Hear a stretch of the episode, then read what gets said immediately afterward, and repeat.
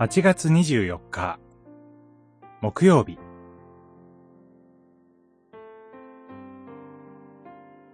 救いに導く知恵である福音。テモテへの手紙2、3章。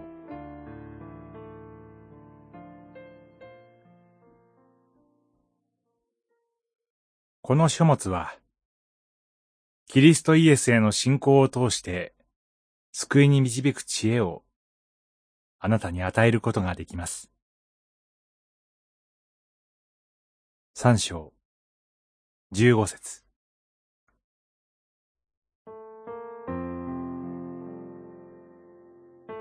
悲観的になりたくなるほどの暗い未来です。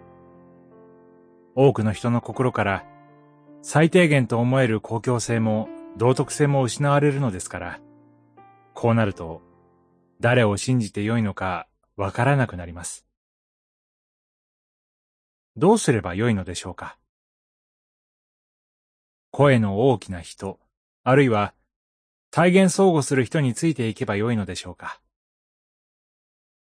その人がどんなに偉くても、人間である以上、不安定さがあります。だからこそ、確実で安定したものでなくてはなりません。キリスト者にとって、それは神の言葉である聖書です。テモテは、母親と祖母がユダヤ人で、小さい時から聖書教育を受けてきました。パウロが、第二次伝道旅行をした時、リストラで出会い、連れて行くようになりました。パウロは、テモテが幼い日々、誰から学んだのか、何を学んだのかと問いかけます。そして、聖書について語る有名な聖句に至ります。聖書は、すべて神の霊の導きのもとに書かれ、義に導く訓練をする上に有益です。聖書から何を学ぶのでしょうか？最も大切なことは、キリストイエスへの信仰を通して救いに導く知恵です。この知恵こそ宝です。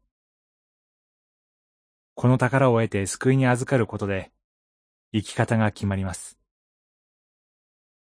大切なものを見失わずに、聖書を読む人は、豊かな幸いを得ます。祈り。